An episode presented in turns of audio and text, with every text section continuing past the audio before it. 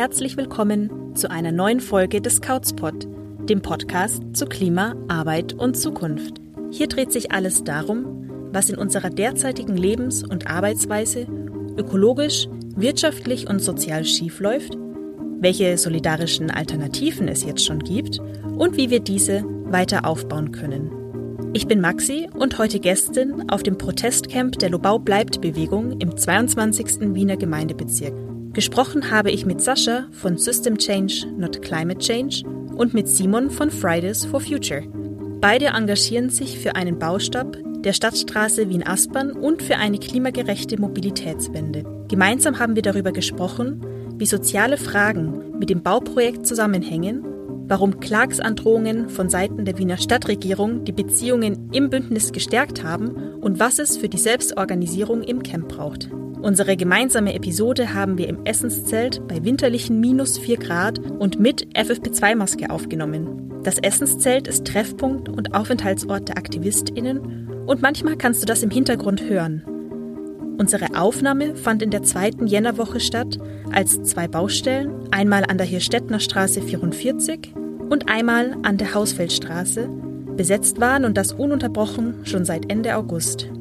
Wie es mit den beiden Besetzungen und dem Basislager in der Anfanggasse weitergeht, ist bei Redaktionsschluss jedoch unklar, da nach gescheiterten Gesprächen mit Stadträtin Uli Simmer die Räumung des Camps durch die Polizei im Raum steht. Was im Camp passiert, kannst du tagesaktuell im Lobau bleibt Telegram-Ticker verfolgen. Viel Spaß beim Zuhören.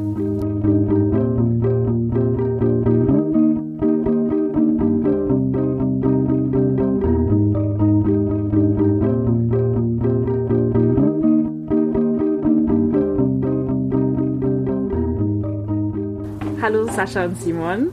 Ich bin total froh, dass unsere Aufnahme heute hier stattfinden kann. Wir treffen uns heute, um über euren Aktivismus zu sprechen und über die Lobau-Proteste allgemein. Und zum Anfang würde ich euch gern fragen, ob ihr euch einmal kurz für unsere HörerInnen vorstellen könnt und wie ihr zum Lobau-Protest gekommen seid. Gerne. Ja, hallo, ich bin Sascha, ich benutze das Pronomen er, ich bin Mitte 20 und aktiv bei der Gruppe äh, System Change, Not Climate Change, die sich für Klimagerechtigkeit einsetzt. Und das ist auch das Thema, für das ich brenne und auch das Thema, über das ich hier im Protestcamp gelandet bin, in Hirstetten. Und dieser Begriff Klimagerechtigkeit ist ja in aller Munde seit Fridays for Future eben seit 2019 und ist aber, finde ich, ein relativ radikaler Begriff, wenn man wirklich darüber nachdenkt, was das denn bedeutet, Klimagerechtigkeit. Dann muss man sich nämlich die Frage stellen, warum ist es denn so, dass die Menschen, die die Klimakrise am wenigsten verursacht haben, am meisten unter ihr zu leiden haben? Und dann ist man eben schnell bei Fragen unseres Wirtschaftssystems, wie das funktioniert. Und das funktioniert eben, indem es Profite bedient und nicht die Bedürfnisse von Menschen. Es erzeugt Wachstumszwänge, die eben dafür sorgen, dass die Natur ausgebeutet wird wird, parallel zum Menschen. Und ich glaube, wenn wir uns dessen bewusst werden, dann ist eben der Begriff der Klimagerechtigkeit direkt verknüpft mit dem des System Change und des Systemwandels. Und das ist eben das, wofür wir auch bei System Change stehen. Und ich denke, hier haben wir jetzt endlich die Gelegenheit, in diesem lokalen Kampf gegen die Lobau- und Stadtautobahn zu zeigen, dass hier Kämpfe für soziale und ökologische Gerechtigkeit sich eben kristallisieren und es plötzlich ganz greifbar wird, was es bedeutet, eben für Klimagerechtigkeit einzustehen. Das bedeutet dann eben auch, hier vor Ort dafür zu sorgen, dass das Mobilitätsproblem auf gerechte Art und Weise zusammen mit den Menschen gelöst wird, dass nicht über deren Köpfe hinweg entschieden wird und dass auch global eben die Klimakrise im Zaun gehalten wird und nicht einbetoniert wird. Ich bin der Simon, auch Pronomen er und ich bin bei Fridays for Future Wien, bin 20 Jahre alt und diese ganze Thematik ist für mich auch Thema einfach im Raumplanungsstudium und daher war es für mich irgendwie klar, dass das auch was ist, wo ich mich persönlich einsetze und allgemein jetzt als Klimabewegung ist das, wie auch der Sascha eben schon gesagt hat, glaube ich, ein sehr greifbares auch Symbol für das, was alles falsch läuft in Österreich oder insgesamt. Auch was, wo man gut aufzeigen kann eben und wo man das gut klar machen kann, was es eben nicht braucht und in weiterer Folge auch, was wir eben bräuchten für Klimagerechtigkeit. Wir sind jetzt hier am Camp in der Anfanggasse. Seit Ende August 2021 besetzt ihr und mittlerweile ein breites Bündnis aus Klimagerechtigkeitsorganisationen mehrere Baustellen im Nordosten Wiens. Alle Baustellen sind Teil eines städtischen Mega Bauinfrastrukturprojekts, das zu Anfangs den Lobautunnel und den Bau der sogenannten Stadtstraße inklusive der Astbahnspange vorgesehen hat. Mit eurem zivilen Ungehorsam protestiert ihr für eine klimagerechte Verkehrswende und menschengerechte Städte. Könnt ihr ein bisschen genauer darauf eingehen, was ziviler Ungehorsam für euch bedeutet und wofür ihr euch einsetzt, beziehungsweise was eure Forderungen sind? Ja, also ich glaube ganz konkret heißt es hier eben auch mit dem eigenen Körper sich dieser Zerstörung eben entgegenzustellen und riskieren, dass das eben rechtliche Folgen hat, aber schon in dem Bewusstsein eben, dass das richtig ist, was wir machen und angesichts der Lage, in der wir uns auf der Welt befinden, eigentlich logisch ist, fast das zu machen und wir da eigentlich fast keinen anderen Ausweg sehen. Auch wenn das natürlich nicht das einzige Mittel ist für Protest, aber schon sicher ein ganz zentraler Bestandteil.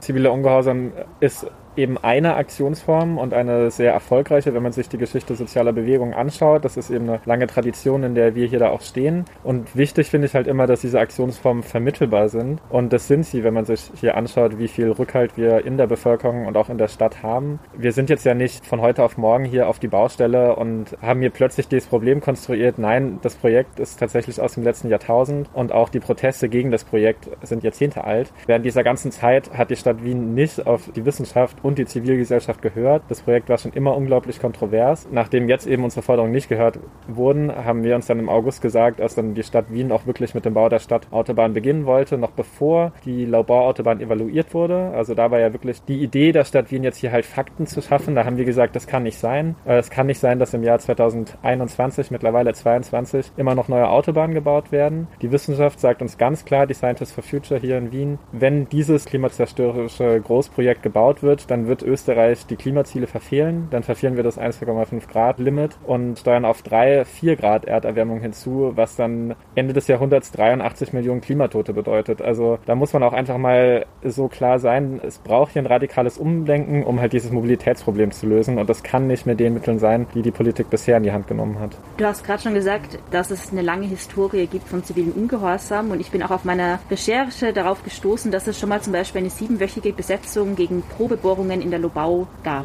Das war 2006 und das heißt ja, dass es schon äh, jahrzehntelang kritische Stimmen gegen dieses Straßenbauprojekt gibt und eben phasenweise auch öffentlich wirksamen Aktivismus. Steht ihr da auch im Austausch mit Menschen, die vor euch protestiert und gekämpft haben oder es vielleicht auch immer noch tun?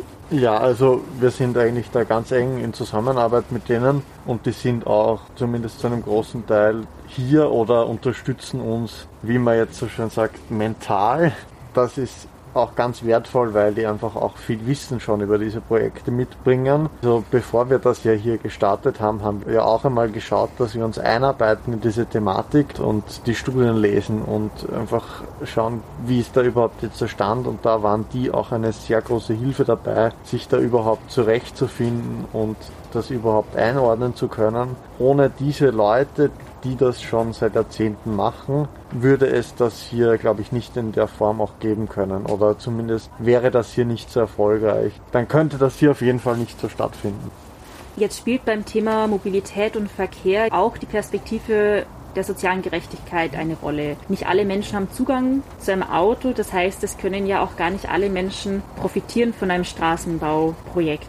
Und da würde mich interessieren, inwieweit das in eurer Strategie eine Rolle spielt und inwieweit im klimagerechten Aktivismus die soziale Frage mitgedacht wird? Das finde ich eine extrem wichtige Frage und eben auch den großen Skandal der Sozialdemokratie in Österreich, dass sie hier immer wieder systematisch versucht, ökologische und soziale Anliegen gegeneinander auszuspielen. Dabei betreibt sie eben mit diesem Projekt ganz klar Klientelpolitik. Also in Wien haben 47 Prozent aller Haushalte erstmal kein Auto und das sind natürlich auch die Haushalte mit geringem Einkommen, die dann im Zweifel an großen Straßen wohnen und eben Lärm und der Luftverschmutzung direkt ausgesetzt sind. Also das ist quasi Klimaungerechtigkeit Öffentlichkeit auf sehr lokaler Ebene. Und das ist nur der Anfang. Darüber hinaus gibt es natürlich das Problem der Verteilung des öffentlichen Raums, wo Autos auch gegenüber anderen Verkehrsträgern viel, viel mehr Raum einnehmen für die Ineffizienz, mit der sie betrieben werden. Durchschnittlich sitzen da knapp über einem Menschen drin und den Großteil der Zeit stehen sie parkend in der Stadt, wo der Raum eben ganz, ganz anders und viel besser genutzt werden könnte. Das sind, glaube ich, mal so ein paar Ansatzpunkte, wo man zeigen kann, dass das wirklich auch ein veraltetes Mobilitätsmuster ist, das den wirklichen Bedürfnissen der Menschen nicht gerecht wird die eigentliche Frage oder was unser Ziel ist, ist zu zeigen, inwiefern es wieder eine Wahl eben braucht oder die Freiheit braucht, auf das Auto verzichten zu können. Und das ist eben gerade das Problem, dass durch diese Betonpolitik der SPÖ Menschen wirklich strukturell an das Auto gefesselt werden. Dabei sehen wir in Bezirken, wo es eben guten Zugang zu öffentlichen Verkehrsmitteln gibt, dass dann auch der Motorisierungsgrad sinkt über die Jahre, weil es eben kein intrinsisches Bedürfnis ist von Menschen, sich in eine Blechkarre zu setzen und im Stau zu stehen, sondern oft lässt man den Menschen keine andere Wahl, wenn man eben keine Alternativen schafft. Ganz banal ist es ja auch so, dass diese Straßen unheimlich teuer sind und das Geld fehlt dann halt dort, wo man Menschen vielleicht helfen sollte, die es eben nicht so gut haben, in der Bildung, im sozialen Bereich eben, da, da könnte man dieses Geld reinstecken, genauso wie natürlich in öffentlichen Verkehr, der auch wirklich für alle leistbar sind. Ich meine, da gibt es ja das Klimaticket, das ist schon mal irgendwie in die richtige Richtung, aber für viele ist das einfach viel zu teuer auch immer noch und das ist sozusagen eine, eine klassische Umverteilung nach oben in Wahrheit, wenn man es vereinfacht sagt. Also Autobahnen sind Umverteilung nach oben und das ist, wie gesagt, schon absolut unverständlich, warum sich gerade die Sozialdemokratie so darauf versteift, das unbedingt durchziehen zu müssen. Wobei wir ja sehen, dass auch in den Jugendorganisationen sehr viele anders denken und die haben sich auch schon mit uns solidarisiert Gerade in den ersten Wochen des Protests, also wir sprechen hier noch Ende August 2021, habe ich oft gehört damals, dass die Besetzung wahrscheinlich nicht lange dauern wird. Das waren die Anfänge, niemand wusste genau, wie lange ihr durchhaltet. Mittlerweile sind fast fünf Monate vergangen und die Baustellen sind Tag und Nacht besetzt. Heute sitzen wir hier bei minus vier Grad. Deswegen meine Frage, wie schafft ihr das durchzuhalten, selbst in den Wintermonaten und wie haltet ihr euch vielleicht auch warm?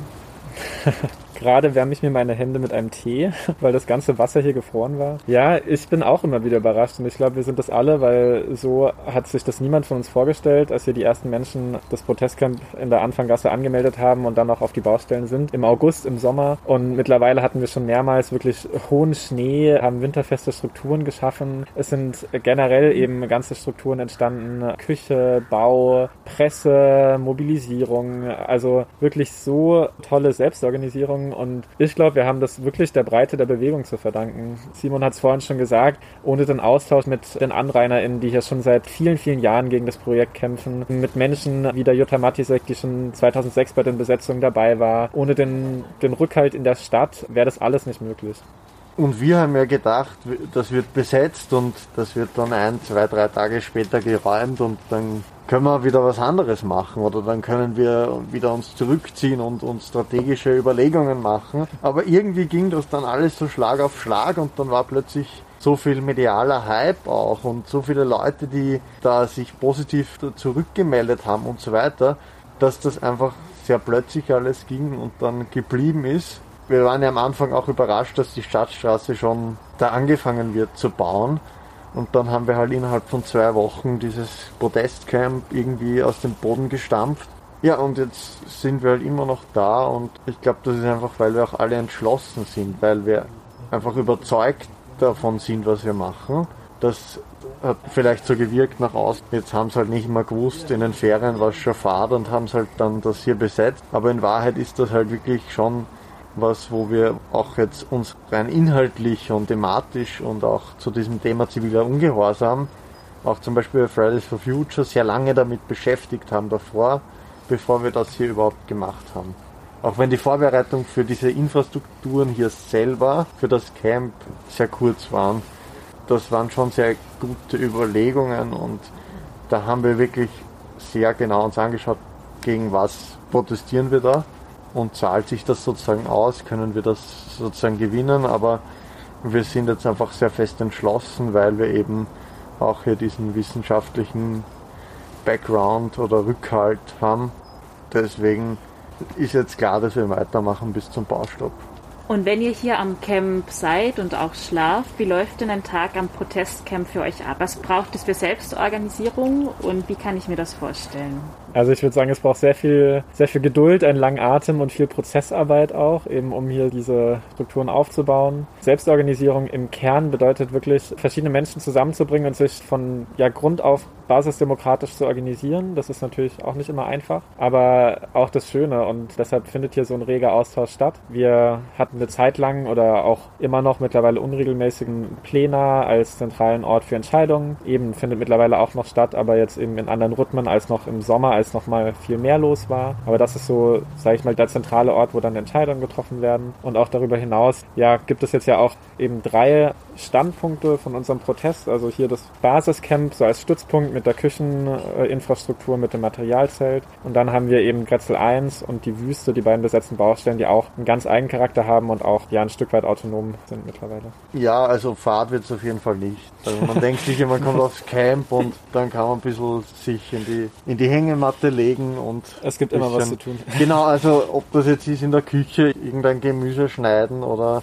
mithelfen oder hier war ja auch gerade so ein bisschen aufräumen, wo wir jetzt gerade sitzen oder Holz hacken für die beheizbaren Sachen, die wir haben oder irgendwie sich Strategien überlegen, Pressearbeit machen oder ob es einfach nur ist, sich austauschen mal mit den anderen Leuten, die da sind, was natürlich auch wichtig ist, dass man auch irgendwie gegenseitig immer gut einerseits sich informiert, was gerade abgeht und andererseits einfach auch Leute zum Reden hat und dass man da gemeinsam irgendwie diesen Zusammenhalt auch spürt. Wir haben auch schon gemeinsam einen Film angeschaut mal am Abend oder Karaoke singen oder verschiedenste Workshops und Konzerte und so weiter. Jetzt im Winter ist natürlich weniger los. Wenn man hierher kommt, was ich sehr empfehlen kann, auch wenn es jetzt kalt ist, glaube ich, kann man auf jeden Fall was erleben.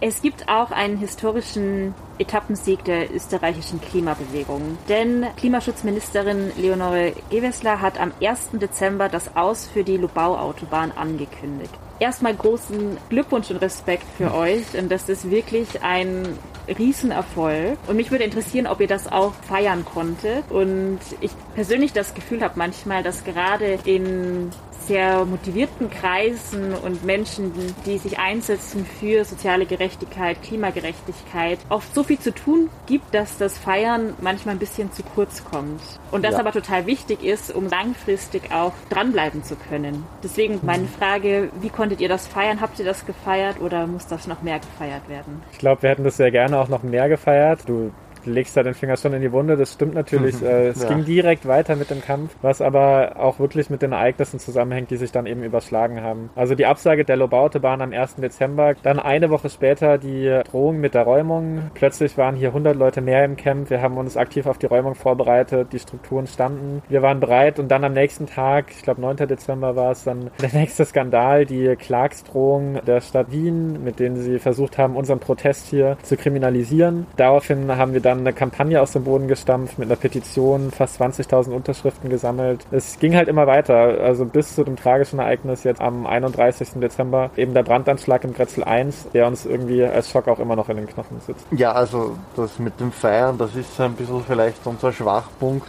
Es war halt auch Lockdown damals, also man konnte auch nicht sagen, so jetzt gehen wir irgendwie was trinken gemeinsam oder was. Das ist natürlich auch immer schön, wenn man auch diese gemeinschaftlichen Sachen erleben kann. Also ich denke mal auch immer dann, solange wir halt auch nicht wirklich die Mehrheit hinter uns haben für diese Entscheidungen und solange nicht wirklich ein Großteil der Menschen sagt, das ist wirklich gut und keine neuen Autobahnen, solange ist unser Kampf für mich nicht vorbei. Es wurde jetzt zwar gestoppt, aber wir haben immer noch sehr viel Gegenwind. Und ich bin fest überzeugt, dass diese Autobahnprojekte was sind, was gegen die Bedürfnisse der Mehrheit sind. Aber ich glaube, wir müssen da noch sehr viele Leute auch von unseren Zielen überzeugen, damit das auch wirklich endgültig gestoppt ist. Also auch dieser Kampf gegen die Lobau-Autobahn ist sicher noch lange nicht vorbei. Und ich war da auch am Anfang ein bisschen naiv, habe gedacht, nach einem halben Jahr kann ich wieder andere Sachen machen in meinem Leben. Aber das wird, glaube ich, noch lange dauern. Aber es ist natürlich ein, ein riesiger Erfolg und viel besser als ich auch und viele erwartet hätten. Ist die Lubau-Autobahn denn wirklich vom Tisch oder denkt ihr, dass die SPÖ die Entscheidung nochmal anfechten kann und doch nochmal auf den Tisch bringt? Also wirklich vom Tisch ist sie halt nicht. Sie ist immer noch im Bundesstraßengesetz verankert und die Absage der Lobau-Autobahn hängt immer noch sehr eben mit der Klimaministerin Gewessler zusammen. Da kann natürlich alles passieren, falls sie mal nicht mehr im Amt sein sollte. Und ich glaube, das zeigt auch so ein bisschen, was du gerade schon gemeint hast, Simon. Uns geht es halt nicht nur darum, die Lobau und die Startautobahn zu verhindern, sondern sondern uns geht es darum, dass es gesellschaftlicher Konsens wird, dass es nicht sein kann, neue Autobahnen zu bauen. Wir wollen nicht diesen Kampf mit so viel Energie und Ressourcen kämpfen und gewinnen, um dann die nächste Autobahn besetzen zu müssen. Es muss hier halt ein gesellschaftliches Umdenken stattfinden und ich glaube, da sind wir auf einem guten Weg. Der Verkehrsclub Österreich hat da eine Studie veröffentlicht vor einem Monat oder zwei, dass mittlerweile 73 Prozent der Bevölkerung den Bau von neuer Autobahnen in einem krassen Widerspruch zur Klimakrise sehen. Und es ist genau dieses gesellschaftliche Umdenken, wo wir eben hinwollen.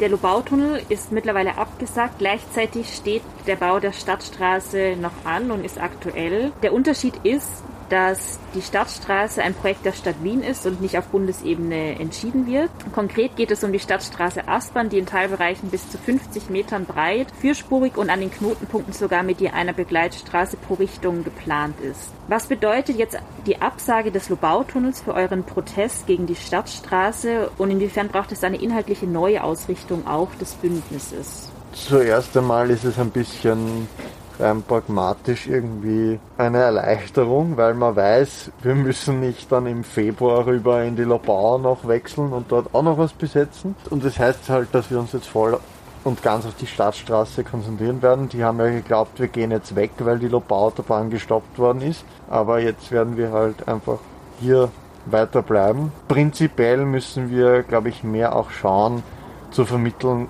nicht nur was wir nicht wollen, sondern auch was wir wollen. Das heißt hier eben ganz konkret ein Ausbau der öffentlichen Verkehrsmittel, Straßenbahn, Busse, Schnellbahn und eben größer gedacht eine Verkehrswende, die auch strukturell und flächendeckend in ganz Österreich dann stattfindet.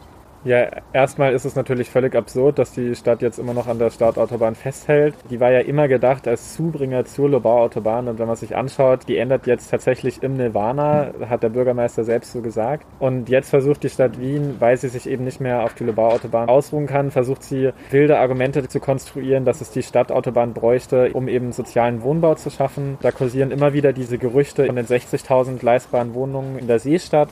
Da gab es sehr guten Artikel vom Profil, die gezeigt haben, dass das so nicht haltbar ist. Es sind Wohnungen für 17.500 Menschen, die in der Seestadt zusammenhängen mit dem Bau der Stadtautobahn, aber eben auch nicht mit dieser Stadtautobahn, sondern mit einer Straße, die dann wirklich eine Gemeindestraße ist. Und die Stadtautobahn, das müssen wir uns halt auch nochmal vor Augen führen, das ist gerade wirklich eine Autobahn ohne Kreuzung, vierspurig an der breitesten Stelle bis zu 50 Metern breit, die hier direkt durch den Ortskern in Hirstetten führt. Dann haben die AnwohnerInnen den ganzen Lärm direkt vor der Nase. Also das kann kein kein Grund für leistbaren Wohnraum sein und ist dann eben auch noch zynisch, wenn man sieht, dass die Stadt Wien parallel dazu gerade Teile von der AWAC Holding von leistbarem Wohnraum verkauft und privatisiert. Also das passt auf jeden Fall vorne und hinten nicht zusammen und zeigt, dass es ihnen eben nicht um soziale Gerechtigkeit geht, sonst hätten sie schon längst eben über alternative Verkehrskonzepte nachgedacht.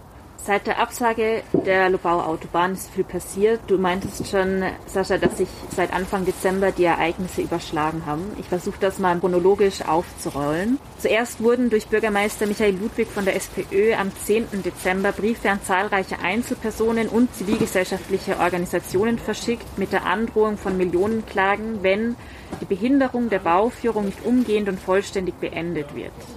Unabhängig davon, ob sich die AdressatInnen dann tatsächlich an den Protesten gegen die Stadtstraße vor Ort beteiligt haben oder sich nur kritisch dazu geäußert hatten, wurden sie pauschal mit existenzbedrohenden Klagen bedroht.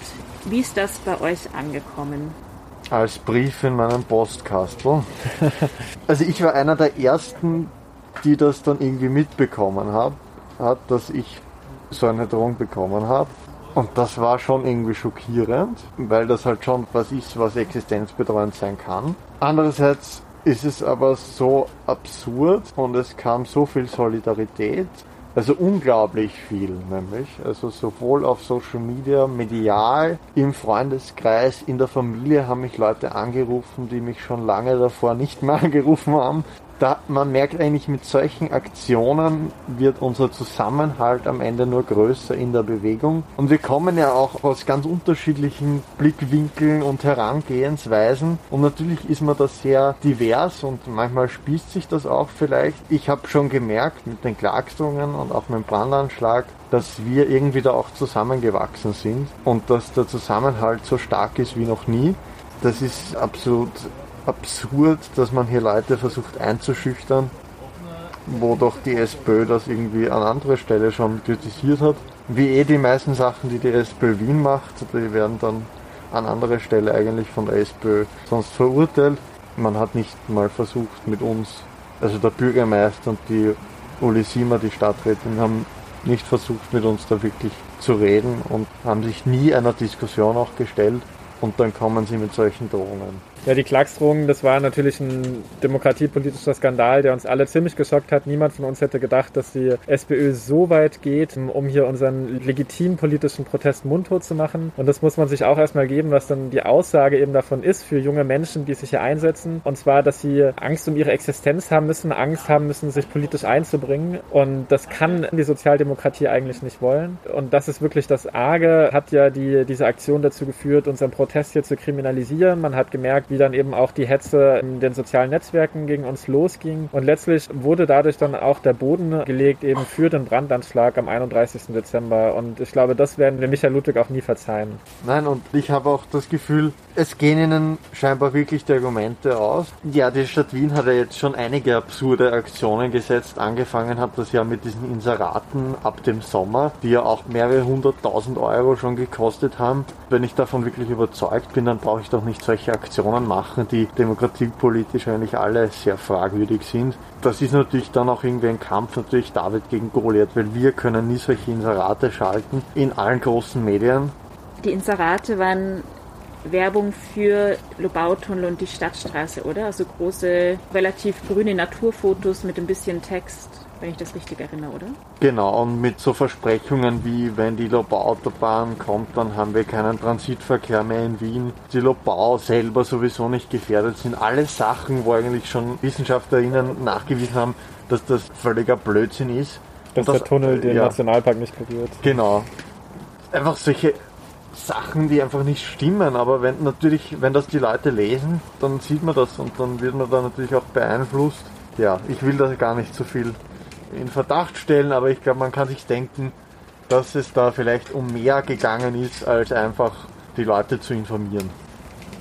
Dann gab es leider noch ein trauriges Ereignis zum Jahreswechsel. Ihr habt das beide auch schon kurz angesprochen. In der Nacht zum 31. Dezember gab es einen Brandanschlag. Gegen 2 Uhr morgens wurde der Turm auf der Baustelle an der Hirstettner Straße 44 durch flüssigen Brandbeschleuniger in Brand gesetzt, während sich mehrere KlimaaktivistInnen darin befanden. Alle konnten sich zum Glück rechtzeitig in Sicherheit bringen und blieben physisch unverletzt. Wie geht es euch seitdem?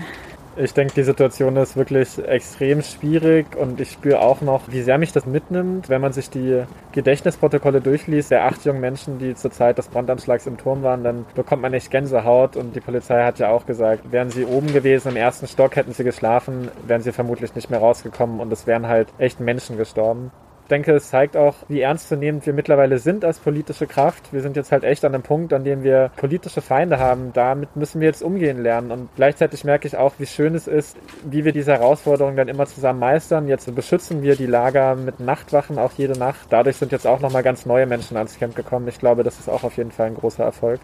Aber wir werden schauen müssen, wie es damit weitergeht. Ja, also es ist auf jeden Fall sehr belastend und ich habe am Tag versucht, selber auch das irgendwie so auszublenden, weil man will ja dann doch irgendwie Silvester feiern und man hat irgendwie schon genug andere Sachen, die einen beschäftigen. Und irgendwann ist das dann schon gekommen, okay, das war jetzt ein Anschlag auf die ganze Bewegung. Das kann einem dann nicht kalt lassen. Was mich dann speziell aufgeregt hat, war einfach diese Bemerkung des Bürgermeisters so, ja, sind sie ja selber schuld.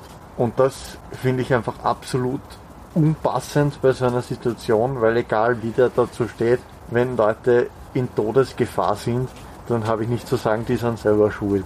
Das ist eine moralische Katastrophe. Da muss es eigentlich einen Aufschrei geben, wenn Leute bei einer politischen Versammlung um ihr Leben bangen müssen, dann ist das auch wieder ein demokratiepolitisches Problem und das kann man nicht einfach so hinnehmen und das kann man nicht einfach so tun, als wäre das nicht gewesen und als wären wir dafür nicht zuständig. Ja, vielleicht schaffen sie es ja noch irgendwie was Besseres zu formulieren oder eine bessere Reaktion zu finden. Aber wie schon gesagt, wie du es auch gesagt hast, der Zusammenhalt ist, glaube ich, so stark wie nie. Wir lassen uns davon auch sicher nicht einschüchtern. Wenn ihr jetzt die Stadtentwicklung der nächsten zehn Jahre entwerfen könntet, welche Verkehrsalternativen seht ihr denn für den Nordosten Wiens? Denn die Donaustadt ist auf jeden Fall schlechter angebunden als jetzt die innerstädtischen Bezirke. Das heißt, ja, Mobilität ist ein Thema und es braucht Antworten, aber was würdet ihr sehen, was man in so einen Verkehrsplan vielleicht schreiben könnte und was nicht? Was einem auf jeden Fall auffällt, wenn man in der Donaustadt ist, ist, dass dieser Bezirk sehr flach ist. Das ist eigentlich ideal zum Radfahren. Und da könnte man auf jeden Fall einfach Radhighways machen, gescheite Radwege, wo dann wirklich auch Familien mit Kindern gut fahren können. Das ist auf jeden Fall ein Punkt. Und natürlich den Schnellbahnausbau, wenn man das vergleicht mit der Stammstrecke oder so, dann ist da auf jeden Fall noch sehr viel Luft nach oben und natürlich Straßenbahnausbau bis nach Großenzersdorf oder Buslinien, die öfter fahren und nicht so zickzack. Also das sind einfach so, glaube ich, Ansätze und da gibt es teilweise schon Konzepte von der Arbeiterkammer auch, von den Wiener Linien selber. Also da muss man auch nichts Neues finden, glaube ich. Und da gibt es viel. Und sonst natürlich auch Verkehrsvermeidung, weil das Beste ist, wenn man gar nicht so viel von A nach B kommen muss. Also wenn einfach Schulen und Kindergärten und Supermärkte oder auch kleinere Geschäfte immer in der Nähe sind und wenn man irgendwie kompakte Stadtentwicklung zusammenbringt und schaut, dass die Leute gar nicht so weit auch fahren müssen, wenn sie wohin wollen.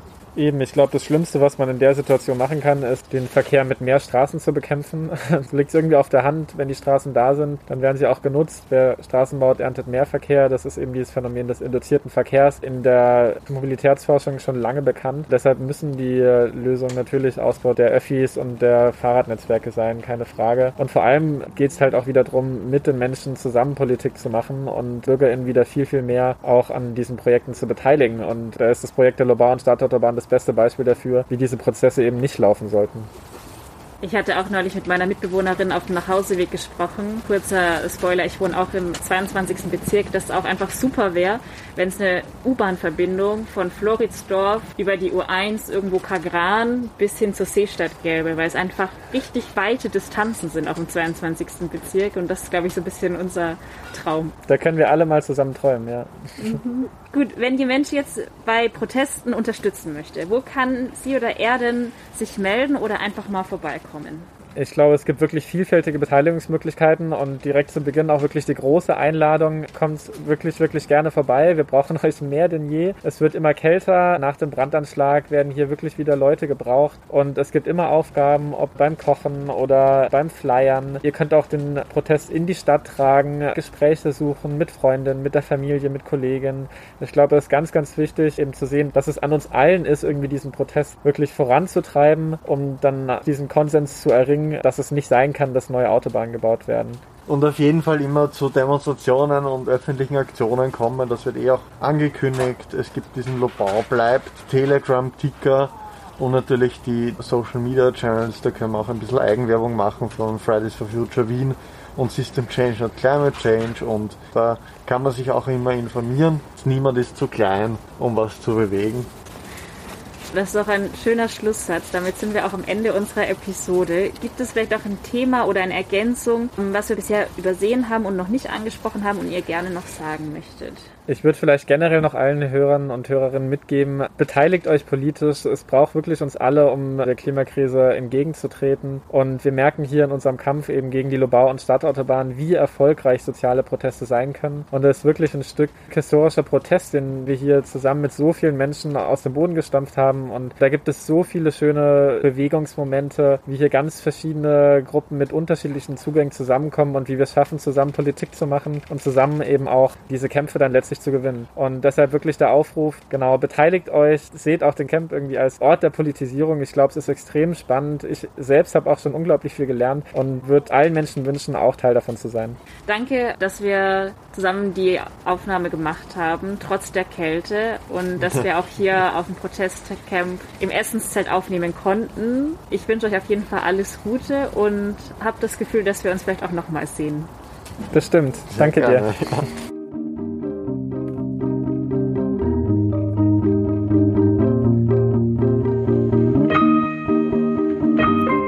Das war der heutige Couchspot. Ich hoffe, ihr konntet etwas daraus mitnehmen. Wenn ja, hinterlasst uns doch eine positive Bewertung bei Apple Podcasts oder Spotify. Abonniert den Couchspot und empfehlt ihn weiter. Der Kauzpot ist Teil des Projekts Kauz, der Werkstatt für Klima, Arbeit und Zukunft. Dieses Projekt ist ein Zusammenschluss von Organisationen aus Österreich, Deutschland, Italien und Kroatien und wird von der Europäischen Union gefördert. Wenn ihr mehr über Kauz wissen wollt oder zum Beispiel einen Workshop buchen wollt, geht auf unsere Website unter kauz-project.org oder besucht uns auf Facebook und Instagram. Ihr könnt Kauz auch finanziell unterstützen. Alle Infos dazu findet ihr auch auf unserer Website. Bis zur nächsten Folge. Macht's gut!